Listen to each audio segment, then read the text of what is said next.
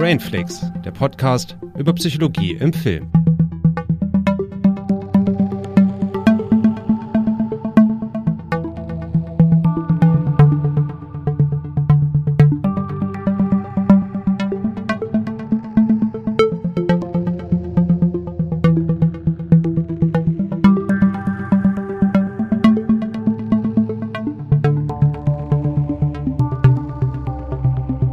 Hallo und herzlich willkommen zu einer neuen Folge Brainflix mit mir, dem Julius, und an meiner Seite die Christiane. Hallo. Hallo. Ja, wir sind heute wieder hier und haben euch eine Folge Movie Science mitgebracht. In dieser Art von Folgen besprechen wir zwei Studien, die ja aus dem medienpsychologischen Bereich kommen und sich in irgendeiner Art und Weise mit der Rezeption von Filmen befassen. Und das machen wir auch heute. Und heute haben wir zwei Studien mitgebracht, die sich auch thematisch ähneln, also zumindest in die gleiche Kerbe irgendwie schlagen, auch wenn sie methodisch ganz unterschiedlich sind.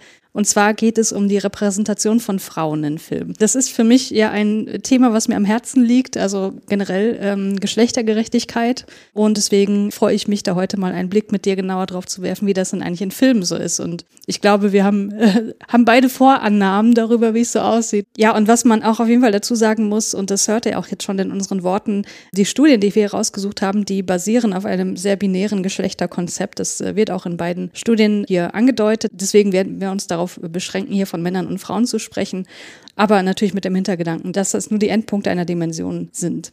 Genau. Ja, und die erste Studie, die ich mitgebracht habe, die ich rausgesucht habe, ist von Markus Appel und Timo Gnams. Und Markus Appel tatsächlich, ich habe nochmal nachgeguckt, den hatten wir schon, also Studien, von dem hatten wir schon zweimal vorher. Das ist schon das dritte Mal, dass wir hier auf ihn zurückgreifen. Also offenbar hat er eine große Relevanz für uns in diesem Gebiet. Und die Studie, die äh, jetzt 2022 von ihm erschienen ist, mit Timo Gnams zusammen, heißt Women in Fiction, Bechtel-Wallace Test Results for the Highest Grossing Movies of the Last Four Decades. Und wie man vielleicht an diesem Titel schon erkennt, geht es generell darum, einen Blick darauf zu werfen, na, wie steht's denn jetzt eigentlich so rein quantitativ um die Repräsentation von Frauen in erfolgreichen Filmen? Also das heißt, äh, er hat sich hier auf diesen Bechtel-Wallace-Test bezogen. Da wirst du gleich ein bisschen was dazu sagen, mhm. um zu gucken, na, wie ist es denn jetzt eigentlich? Also es wird ja oftmals bemängelt, dass die Repräsentation von Frauen äh, nicht die gleiche ist wie von Männern, dass es da Missstände gibt. Und die beiden Autoren haben sich jetzt mal zur Aufgabe gemacht, das mal zu quantifizieren und zu gucken,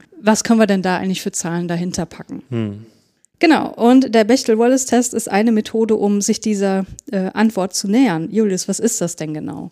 Mhm. Also dieser Bechtel-Wallace-Test, der wurde ja von der Cartoon-Zeichnerin Alison Bechtel ins Leben gerufen. Mhm. Also sie hat das damals in ihrem Comic Dykes to Watch Out For veröffentlicht. Also der deutsche Titel heißt Bemerkenswerte Lesben. Und das ist ein Test, um Stereotypisierung weiblicher Figuren in Spielfilmen wahrzunehmen und zu beurteilen. Mhm. Der wird auch unter anderem als Sexismustest bezeichnet und der verdeutlicht zusätzlich, wo Frauenrollen insgesamt untergeordnete Bedeutung beigemessen wird. Und der Test soll ein einfaches äh, statistisches Hilfsmittel darstellen, um auf sexistische Geschlechterklischees in Filmen und auch ähm, allgemein in der Filmindustrie hinzuweisen. Mhm.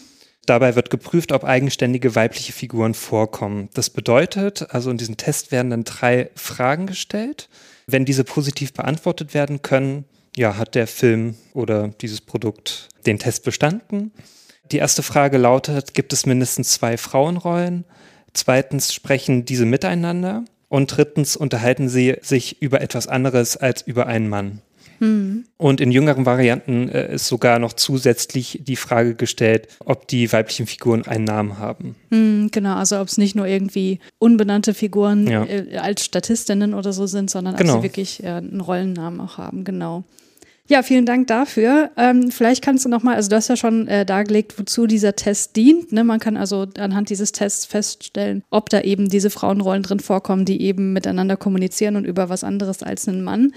Aber da würde ich ja jetzt mal sagen, okay, das ist vielleicht ein Indikator, aber das weist ja jetzt noch nicht nach, dass dieser Film generell äh, frei ist von Geschlechterstereotypen, oder?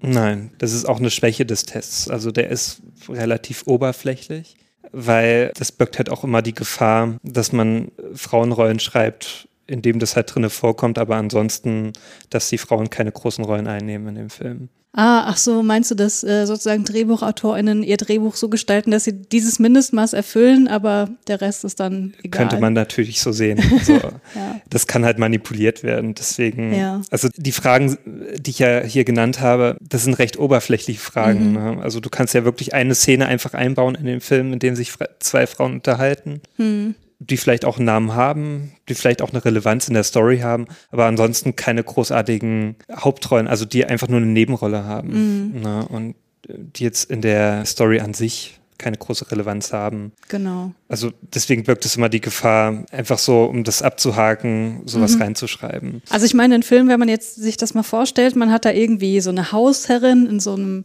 ne, in so einem, hm. in so einem Schloss oder was weiß ich, und die unterhält sich mit einer Bediensteten darüber, wie jetzt die Feier ausgerichtet werden soll. Dann hätte er den schon bestanden. Genau, aber das muss ja nicht heißen, dass gleichzeitig die Geschlechterstereotype nicht äh, zementiert werden. Genau, ne? und der Rest könnte ja sehr stereotypisch sein. Ja. Genau, ja. Gibt es noch weitere Schwächen? Ja, das System ist halt sehr binär. Mhm. Bedeutet, also das konzentriert sich ja hier nur auf die Frauenrolle an sich, mhm. aber ähm, andere Faktoren spielen halt keine Rolle. Also zum Beispiel, also andere Diversitäten wie zum Beispiel Hautfarbe oder auch äh, nicht-binäre Personen oder so. Mhm. Also das ist ja einfach nur auf Frauen gemünzt jetzt. Genau. Ja. ja, wer noch mehr erfahren möchte zu dem Bechtel-Wallace-Test, ich würde da an der Stelle die Folge 1 der Staffel 1 des Podcasts Net Wurscht empfehlen, wo sie diesen Test auch nochmal ein bisschen näher darstellen und auch nochmal gezielt auf die ähm, ja, Stärken und Schwächen eingehen und das gleich mal durchexerzieren an zwei Filmen.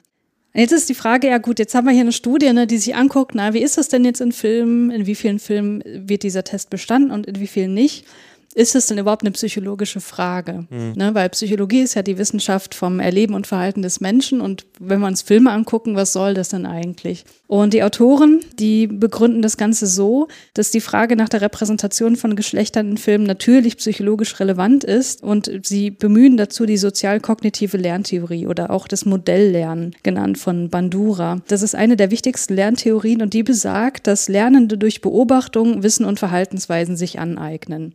Das heißt, diese Theorie betont die Relevanz von Modellen oder Vorbildern. Und als Modelle dienen sowohl Personen aus der tatsächlichen sozialen Umwelt, aber eben auch Personen oder Figuren aus Medien. Ne, also besonders in Bezug auf das Erlernen von Geschlechterrollen und Stereotypen sind Medien ja zentral. Also die Modelle, hm. ähm, die Figuren in den Medien. Äh, vor allem natürlich, wenn in der tatsächlichen sozialen Umwelt äh, Role Models fehlen und man äh, sich die in den Medien dann versucht zu holen. Und weil eben die Aufmerksamkeit Aufmerksamkeit auf Medien wie Filme und Serien ja eben sehr groß ist und äh, große, also mhm. hohe Einschaltquoten und so weiter bekommen und besonders ja auch viele Jugendliche Filme und Serien konsumieren, hat das schon auch eine äh, Relevanz eben in Bezug auf die Sozialisation. Deswegen kann man schon mal sagen, äh, sozusagen psychologisch fundiert, dass Representation matters. Mhm. So, und jetzt ist natürlich die Frage, was haben die Autoren denn jetzt ganz konkret gemacht? Ähm, es gibt eine Datenbank auf bechteltest.com, die umfasst aktuell 9630 Filme. Und äh, vielleicht können wir da einfach mal ganz kurz live draufgehen. Kannst du die mal kurz aufrufen, bechteltest.com? Mhm. Genau, und äh, auf dieser Seite gibt es eine Suchfunktion und wir können ja jetzt einfach mhm. mal ganz kurz testen. Äh, was ist der letzte Film, den du gesehen hast im Kino?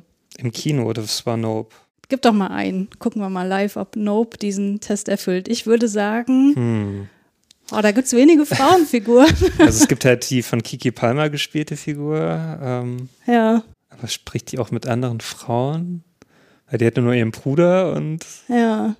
Oh, das könnte hart werden tatsächlich. Ah, könnte Guck mal, ob Nope. Nee, das steht da nicht.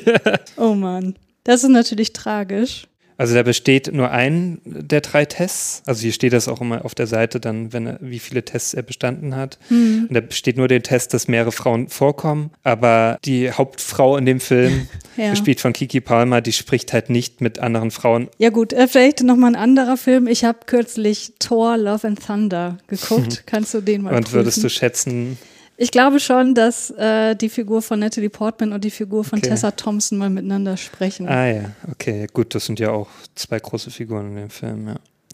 Der besteht tatsächlich, ja. Der besteht alle drei von drei. Ja, genau. Und so könnt ihr das hier auf dieser Seite auch nachprüfen. Und ähm, diese Datenbank äh, ist, wie gesagt, relativ groß, fast 10.000 Filme, dort, die dort gelistet sind.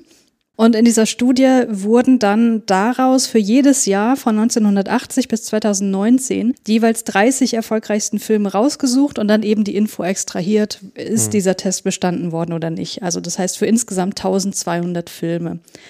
Dann hat man aber von diesen 1200 Filmen noch ein paar weitere Infos gesammelt, nämlich wurde der umgekehrte Bechtel-Wallace-Test bestanden. Was ist das denn? Also der umgekehrte Bechtel-Test ist halt, dass sich anstatt zwei Frauen zwei Männer unterhalten und äh, sich über was anderes unterhalten als über Frau, äh, als, als über Frauen, ja. Genau. Und dieser umgekehrte Bechtel-Wallace-Test wurde für, ein, ähm, äh, für, für einen Teil dieser Filme nochmal mit beantwortet. Mhm. Und dann wurde noch geguckt, wie ist denn das Setting dieses Films? Spielt dieser Film in unserer Welt oder spielt er in einer alternativen Welt, also in einer Fantasy-Welt oder in einer mhm. zukünftigen Science-Fiction-Welt? Was hast, also was glaubst du, warum das relevant sein könnte in Bezug auf die Repräsentation von Frauen, ob ein Film jetzt in unserer Welt spielt oder ob das eher ein Fantasy- oder Science-Fiction-Film ist? Hast du da irgendeine Annahme? Naja, wenn es in unserer Welt spielt, ist es ja schon wichtig, also wie überhaupt die, die Rolle der Frau dargestellt wird, ne? weil mhm. in unserer Welt ist es ja, die bildet ja die reale Welt auch ab oder will sie abbilden. Und da ist es ja schon wichtig, dass auch die Repräsentanz auch korrekt dargestellt wird. Mhm. Ne? Also gleichwertig. In der Fantasy-Welt, okay, hm, da ist es vielleicht auch ein bisschen anders dann gewichtet. Kann ja auch sein, dass es da nicht das typische Männer-Frauen-Bild gibt. Mhm.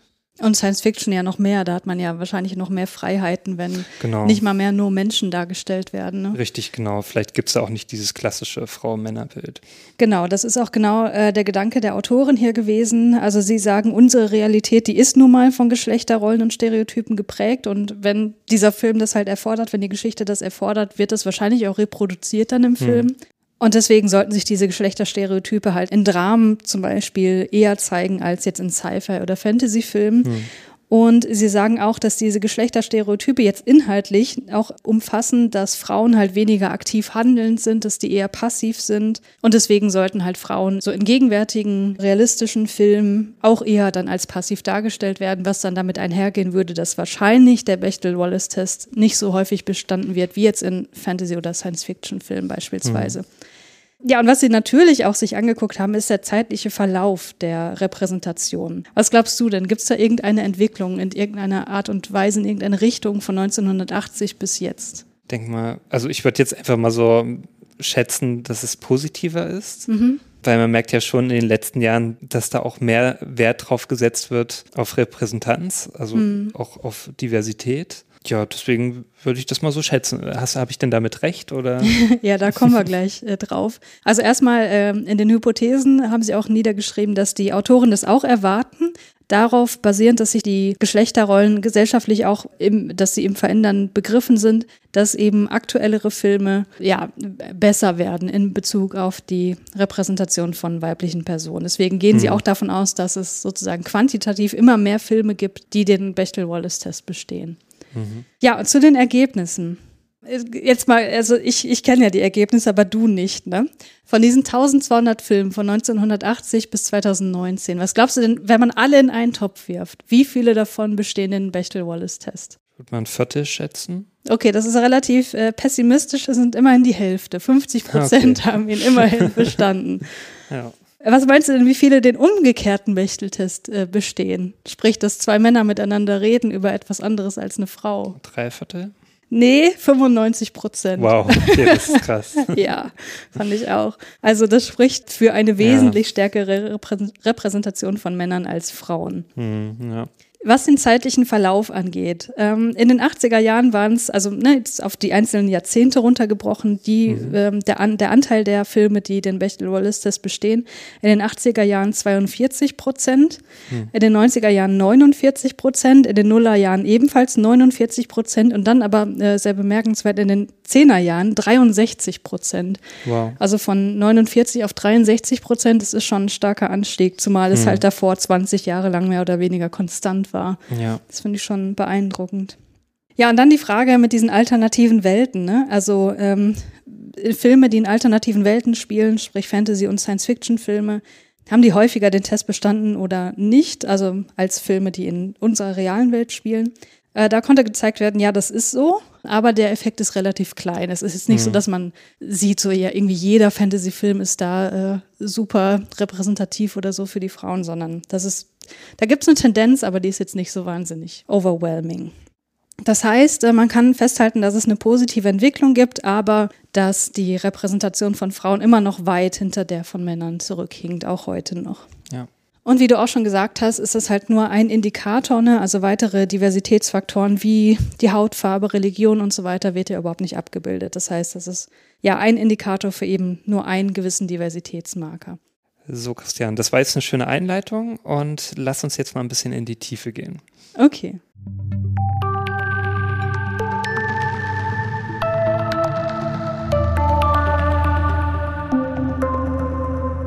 Ja, wir haben jetzt zumindest einen Hinweis darauf, wie es im Allgemeinen um die Repräsentation von Frauen in erfolgreichen Filmen steht. Und als nächstes wollen wir uns mal eine ganz bestimmte Art von Rolle anschauen, die man in Filmen immer wieder trifft. Und zwar sind das Rollen, die man der dunklen Triade zuordnen kann. Was das ist, da kommen wir gleich drauf. Ich beziehe mich hier auf einen Artikel von Grace Snyder und KollegInnen aus dem Jahr 2018. Und die heißt Characters We Love to Hate, Perceptions of Dark Triad Characters in Media. Also es geht darum, wie nimmt das Publikum Charaktere wahr, die der sogenannten dunklen Triade entsprechen und gibt es hier auch Unterschiede zwischen den männlichen und weiblichen Charakteren.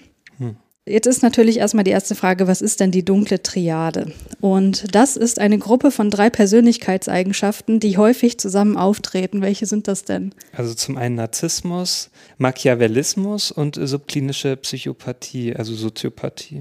Genau. Narzissmus, so die übersteigerte Selbstliebe, Selbstbewunderung, Gefühl von Grandiosität, äh, starkes Bedürfnis nach Bewunderung und Aufmerksamkeit. Und ähm, Narzissmus kann mit einem sehr schwachen Selbstbewusstsein einhergehen, muss aber nicht. Genau, dann hast du gesagt, Machiavellismus, das ist so manipulatives, mhm. zynisches, strategisches Verhalten und Psychopathie Rücksichtslosigkeit, Impulsivität, das Bedürfnis nach aufregenden Verhaltensweisen, also Thrill-Seeking Behavior, das lässt sich irgendwie schlecht ins Deutsche übersetzen. Hm. Ähm, also diese drei äh, Persönlichkeitseigenschaften, die häufig zusammen auftreten. Und in Summe ergibt sich dann daraus häufig ein sozial destruktiver, gefühlloser, zu Aggression und Egoismus neigender Charakter. Und äh, ich glaube, das ist kein Geheimnis, dass man das auch in Filmen häufig antrifft. Das sind dann meistens Bösewichte oder Antagonistinnen oder Antiheldinnen, also eben die Characters we love to hate. Was fällt dir denn dazu ein? Ich habe dir vorher als äh, zur Vorbereitung mhm. die Aufgabe gegeben, äh, nenn mir mal ein paar Charaktere, sowohl ja. weiblich als auch männlich, die dir dazu einfallen, die dieser dunklen Triade entsprechen. Ja, bei den männlichen, also da ist es mir eigentlich recht schnell äh, leicht gefallen. Da habe ich sofort an Patrick Bateman gedacht. Ja. Also aus American Psycho, weil der erfüllt eigentlich alle drei Punkte. Mhm. Der ist sowas von selbstsüchtig und manipulativ und so weiter ja. und äh, rücksichtslos. Der will ja alles für seinen Erfolg tun. Und ähm, naja, das sieht man in sehr vielen Szenen. Wir haben ja auch in, der, in unserer ersten Folge, in unserer Nuller-Folge sogar darüber gesprochen. Mhm. Ähm, hört die lieber nicht. Hört die lieber nicht, weil die Qualität nicht so gut ist, aber an sich ein äh, sehr interessanter Charakter.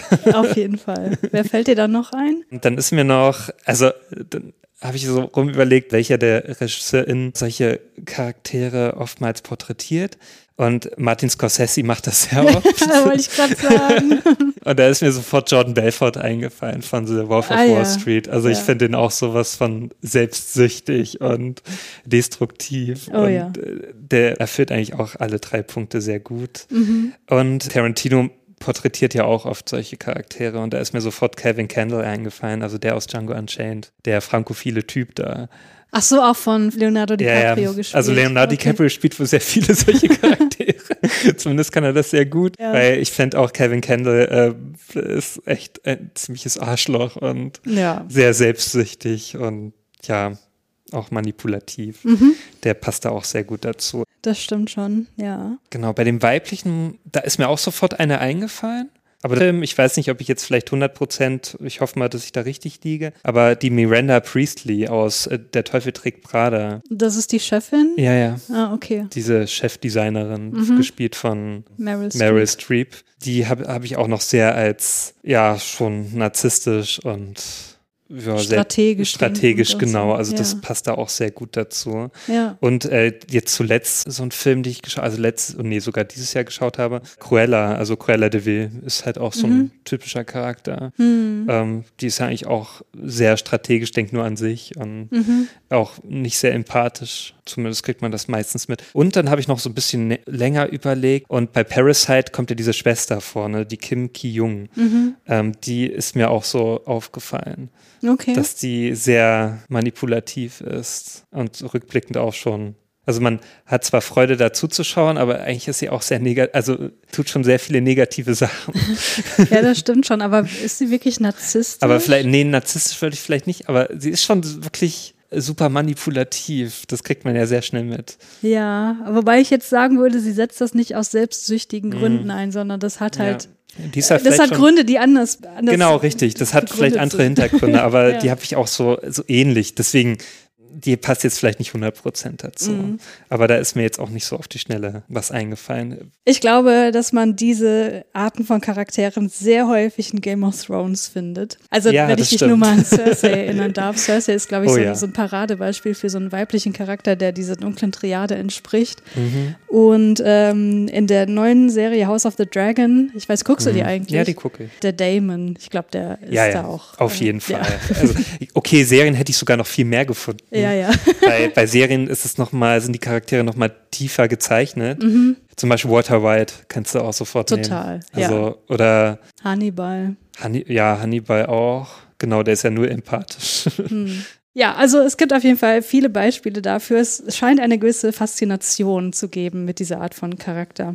Wenn du jetzt so generell an diese Art von Rolle denkst, was würdest du sagen, wie wirkt die generell aufs Publikum? Und könntest du vielleicht so ein bisschen überlegen, hypothetisieren, ob es da gewisse Geschlechtereffekte gibt? Also wirken Frauen in diesen Rollen anders als Männer in diesen Rollen? Ja, ich würde mal sagen, bei Männern äh, habe ich immer eher das Gefühl, dass auch viele faszinierend wirken. Okay. Also, oder manche erhöhen die sogar. Also es gibt ja oftmals diesen Effekt, zum Beispiel bei diesem Martin Scorsese-Film, dass die dann so verehrt werden. Ne, wie zum Beispiel aus Taxi Driver oder so, dass dann welche das zitieren und total geil finden, was Also da dass so ein Personenkult daraus erwächst. Richtig, genau. Oder auch Fight Club zum Beispiel ist so ein typisches Ja. Beispiel. Da wird das immer so erhöht und auch schon fast nachgeahmt, was man eigentlich nicht machen sollte. Ja. Ähm, bei Frauenfiguren habe ich jetzt nicht so das Gefühl, dass das viele nachahmen möchten. Also, dass die dann eher als negativer ähm, wahrgenommen werden. Also zum Beispiel der Teufel trägt Prada an diese Figur. Da habe ich eigentlich immer nur so mitbekommen, dass die meisten ziemlich scheiße finden, diese Figur. Ja, und nicht nachahmenswert. Oder es gab auch eine große Kritik an den Cruella-Film, weil die auch gemeint haben, ja, warum wird denn jetzt hier eine Frau porträtiert, die negativ ist? Wo ich mir denke, ja, aber das machen doch, also bei, bei so vielen männlichen Figuren kommt das auch vor. Vielleicht lag es jetzt daran, dass es ein Disney-Film war, aber bei männlichen Figuren habe ich nicht so das Gefühl, dass es dann so sehr kritisiert wird. Ja, das finde ich einen total spannenden Aspekt. Wir hatten kürzlich, also Daniel und Stefan und ich im Sneakpot hatten über The Lost Daughter gesprochen. Ja. Ähm, da spielt ja Olivia Colman auch eine sehr unsympathisch gezeichnete Figur, die, glaube ich, auch viele dieser Züge hier erfüllt.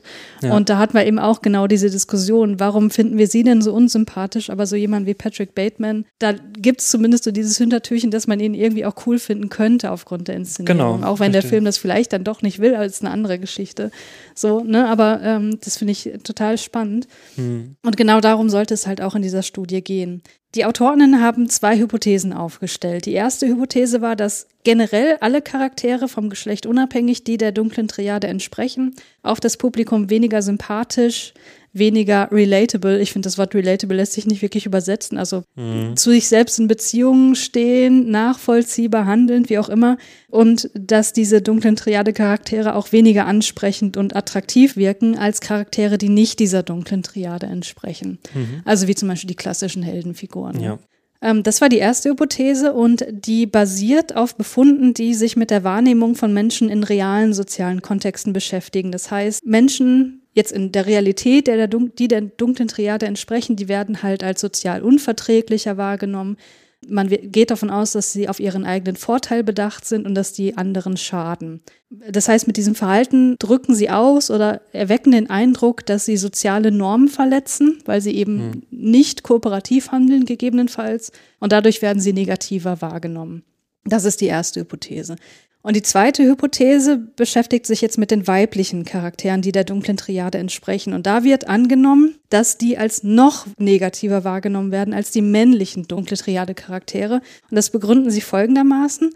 Äh, sie sagen, und da gibt es auch empirische Befunde dafür, dass generell die Charaktereigenschaften der dunklen Triade bei Männern häufiger zu finden sind als bei Frauen. Der Grund dafür ist unklar, aber ich würde mal vermuten, dass es da starke Sozialisationseffekte gibt. Äh, insofern, dass Männer ja, also dass Jungs beigebracht wird, dass sie dominant zu sein haben, das ist was mhm. Erstrebenswertes und Frauen wird ja, oder weiblichen Kindern wird ja häufig nahegelegt durch die Sozialisation, dass sie sich ein bisschen unterzuordnen haben. Ja. Und daher könnte es eben sein, dass die Frauen, die jetzt dieser dunklen Triade entsprechen, dass die irgendwie schon mal als speziell wahrgenommen werden, also einfach geschlechteruntypisch. Mhm. Ne? Und dass das eben genau auch der Grund ist dafür, dass sie der weiblichen Geschlechternorm widersprechen. Also das, die Geschlechternorm besagt ja, Frauen sind sozial verträglich, die haben eine warme Ausstrahlung. Ne? Also die dunkle Triade hat ja. ja auch was sehr Kaltes. Wird ja auch mal Empathie zugesprochen, eher als Männer. Genau, genau. Und das äh, dadurch, dass diese dunklen Triade-Charaktere, wenn sie weiblich sind, nicht nur generell der sozialen Norm ähm, widersprechen, dass man sich kooperativ verhält, sondern zusätzlich auch noch der Geschlechternorm Norm widersprechen. Ne? Und mhm. dass dadurch eben diese besonders negative Beurteilung dann zustande kommt. Also dass Frauen, die dieser dunklen Triade entsprechen, zu einer sehr starken Ablehnung führen. Mhm. Das waren die Hypothesen und wir haben die das Ganze jetzt getestet. Also es waren 84 Studierende in der Stichprobe, davon 69 Prozent weiblich, also wieder so eine klassische Psychologinnen-Stichprobe. Mhm. Und was die jetzt machen sollten, war, die sollten sich 13 Trailer anschauen. Und in neun davon gab es dunkle Triade-Charaktere. Dass die wirklich dementsprechend wurde in der Vorstudie festgestellt. So, äh, ganz kurz, wer da so mit dabei war, das waren unter anderem Trailer für House of Cards, also Frank Underwood ist da auch so ein mhm, typischer ja, Charakter. Das stimmt. Oder Gordon Gecko aus Wall Street. Mhm. Oder ein Film, den wir im Keanu Reloaded Podcast schon besprochen haben, Dangerous Liaison, der Vicomte de Valmont. Mhm. ne? Also dieser äh, mhm. äh, dieser sehr manipulative Typ, der. Von John Malkovich, ne? Genau, ja. genau, ja. Und bei den Frauen war das zum Beispiel Mavis Gary aus Young Adult, die von Charlize mhm. Theron gespielte Person. Annalise Keating aus How to Get Away with Murder, diese Serie mit Viola Davis, also auch die Figur von Viola Davis. Mhm. Und auch wiederum aus Dangerous Liaison die Marquise de Merteuil, also die von Glenn Close gespielte Person. Ah, ja. mhm. Genau, und äh, die haben also diese 13 Trailer angeguckt in randomisierter Reihenfolge, damit es da keine Reihenfolgeeffekte gibt. Und da sollten sie halt hinterher angeben, wie sympathisch fanden sie die, wie wiederum relatable, wie ansprechend und wie problematisch sie die Charaktere fanden. So, und was jetzt herauskam, war das folgende. In diesen Trailern waren halt auch Charaktere, die jetzt nicht dieser dunklen Triade entsprachen und das hat man dann verglichen. Ne? Und diese Dark Triad-Charaktere sind im Allgemeinen als weniger sympathisch, weniger relatable und weniger ansprechend ähm, wahrgenommen worden, aber als problematischer. Also die Hypothese wurde sozusagen gestützt. Das mhm. ist genau das, was auch erwartet wurde. Und in Bezug auf den Geschlechtereffekt hat sich gezeigt, dass die dunkle Triade-Charaktere, wenn sie weiblich waren, wurden sie noch weniger sympathisch, noch weniger relatable und noch problematischer wahrgenommen als die männlichen Dark Triad-Charaktere. Aber bezüglich der Attraktivität gab es keinen Unterschied. Hm. Das heißt, man kann sagen, dass beide Hypothesen von den Daten gestützt wurden. Das heißt, dass dunkle Triade-Charaktere, also ne, oftmals die Antagonistinnen und Antiheldinnen, als negativer eingeschätzt werden als die nicht dunkle Triade-Charaktere und eben ganz besonders, wenn sie auch noch weiblich sind. Hm. Also im Grunde genau das, was die Autoren auch angenommen haben, ja. kam hier heraus. Und eine Erklärung ist jetzt dafür eben, dass die Antagonistinnen und Antiheldinnen sowohl gegen die Geschlechterstereotype verstoßen, als auch gegen die generellen sozialen Normen, die für alle Geschlechter gelten und dadurch als äh, zu maskulin oder zu wenig feminin wahrgenommene, weil eben diese, diese mhm. dunkle Triade an sich schon gegendert ist. Ne? Also das ja. ist, ist halt eher was Männliches. Und das führt dann eben zu einer sozialen Abwertung dieser weiblichen Charaktere ja, das fand ich schon irgendwie krass, dass sich das so zeigt. Also das ist halt was, ich fand das halt total interessant, äh, das bezieht sich jetzt auf beide Studien, dass man äh, hinter diese impliziten Annahmen, die man hat, äh, jetzt mal wirklich was dahinter gestellt wurde, also Zahlen und Studien. Das fand ich hier total gut, dass ja. man, das ist sozusagen mein subjektives Gefühl da gestützt wurde. Und äh, ich würde jetzt als Fazit nochmal geben, oder vielleicht frage ich dich einfach mal, ähm, mhm. was, was würdest du jetzt für dich da rausziehen? Warum ist es wichtig, dass wir sowas wissen? Was, was fällt am Ende dabei raus? Ja, um dann aus diesen Stereotypen auszubrechen, um auch vielleicht andere Charaktere auch mal mehr zu repräsentieren in, in, in Filmen. Weil ja, es scheint ja so, dass es halt öfter, ja, dass öfter Männer gezeigt werden und halt dementsprechend auch öfter Männer mit dieser dunklen Triade, mhm. ne, weil die an sich als attraktiver gelten in Geschichten. Und dass man das vielleicht ein bisschen mehr ähm, auch dahin verschiebt, dass dann auch mehr Frauenrollen mal gezeigt werden. Und dass die, dass es vielleicht auch so ein bisschen weiß nicht, je öfter man das ja auch dann sieht in Filmen, das ändert ja auch dann so das Sehverhalten ne? mhm. und auch die Wahrnehmung dieser Charaktere. Also muss da irgendwas äh, stattfinden, dass Drehbücher an sich und Charaktere an sich dann auch anders geschrieben werden in Zukunft. Mhm, genau. Also das, das äh, würde ich hundertprozentig so unterschreiben, weil das kann man jetzt auch wieder mit der sozialkognitiven Theorie begründen. Ne? Medien mhm. haben nun mal einen Einfluss und genau. besonders Jugendliche, die sich noch min, also die sich noch mitten im Sozialisationsprozess befinden, die nehmen das ja. halt als Input, um beispielsweise Geschlechterrollen zu erlernen. Und wenn da diese Geschlechterrollen eben aufgebrochen werden hm. und es nicht mehr so ist, dass beispielsweise ne, diese gegenderten Eigenschaften genauso porträtiert werden, wie die Geschlechterstereotype das vorschreiben, dass das dann eben auch wirklich zu einem Umdenken führen kann. Vielleicht nicht ja. in der Generation, die jetzt schon erwachsen ist, aber in den, Na also ne, die Nachfolgegenerationen ja. sind da, glaube ich, äh, total wichtig, weil da können eben diese Medien, die eben diese Geschlechterstereotype nicht reproduzieren und nicht weiter zementieren, die Sozialisationsgeschichte von Folgegenerationen eben auch positiv beeinflussen. Ja, ich finde das ja immer interessant, wenn immer so ein neuer Trailer kommt zu einem großen Film. Also jetzt, bestes Beispiel war jetzt zuletzt ähm, Ariel, ne? mm. wo dann auch, also jetzt äh, zum Thema Hautfarbe, da wurde ja dann eine, eine, schwarze Ariel gezeigt. Ja. Dass da auch wieder so ein großer Aufschrei war, ne? Und auch wieder die Diskussion, warum ist jetzt Ariel schwarz und ja. nicht weiß wie in der Vorlage und so weiter. Oder auch großes Beispiel war jetzt die Herr der Ringe-Serie und so weiter. Mhm. Also da gibt es ja immer wieder diese neuen Diskussionen. Warum werden jetzt andere Hautfarben gezeigt oder warum sind mehr weibliche Charaktere jetzt zu sehen? Mhm.